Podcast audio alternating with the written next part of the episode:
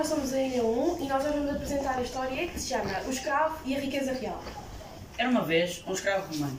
Ele tinha dois filhos e uma mulher chamada Diana. O escravo apoiava o islamismo. Hum, ele trabalhava num palácio com muita riqueza, mas ele era muito pobre, tal como a sua mulher. Ele gostava muito da sua mulher e ela era vendedora de leite. Ela andava a vender leite de porta em porta porque o escravo recebia muito pouco.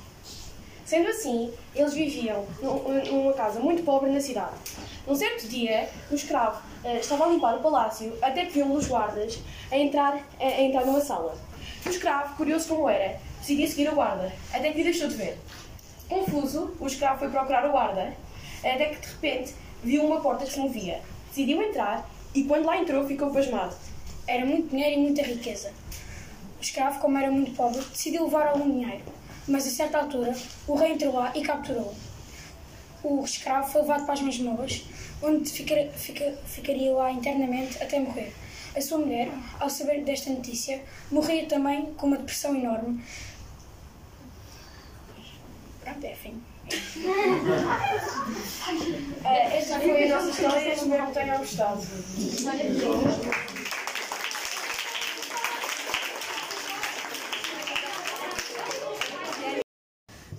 Epá, acho que era suposto termos uma história. Boa ideia, vamos começar. Eu digo o título e se é quem tiver uma ideia. Uma viagem inacabada. Era uma vez, em meados dos anos 90, uma senhora de 30 anos chamada Márcia, que sempre desejará vira, sempre desejará viajar pelo mundo mas, como sempre, tiverá grandes raízes na Ásia. Nunca tiverá tempo. A Marcia tinha acabado de acordar quando recebeu a notícia que iria viajar pelo mundo porque o seu irmão Tom queria embarcar numa aventura que era conhecer muitos minerais.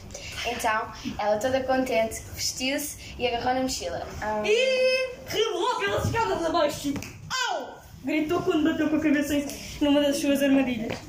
Sasha, vai buscar um penso! Depois de 20 minutos de correria, ela chegou à casa do seu irmão. Laura, pronta para a nossa viagem? Perguntou Tom. Sim, vamos, respondeu Márcia entusiasmada.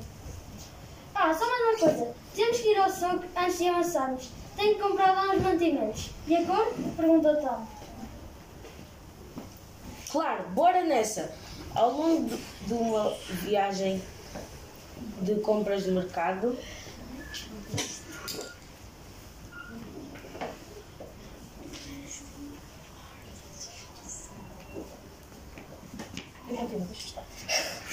Depois de uma longa viagem de compras no mercado, lá, lá se despacharam e, e finalmente embarcaram no avião para, para irem para Orkwood, a sua primeira, a, a sua primeira paragem na América do Sul.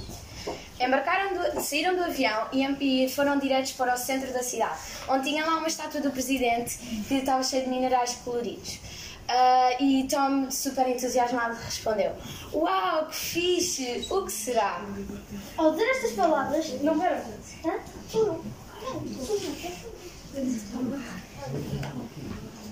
Bem, acho que é quartos, mas. Bem, acho que é quartos, Tom. Porque isto tem, tem muitos minerais coloridos, disse Márcio com o seu. Eh, o seu, o seu sentido de observação gigante. Ao dizer estas palavras, Tom caiu de joelhos juntamente com Márcia e sem qualquer razão foram desta família. Um, toda a sua volta olharam estupefactos para o acontecimento e exclamaram: A maldição é real! A maldição do quarto assassino é real! Uh, já sei! E morreram todos, finalizado, está feito. Pronto, está feito. Está feito. Acabamos,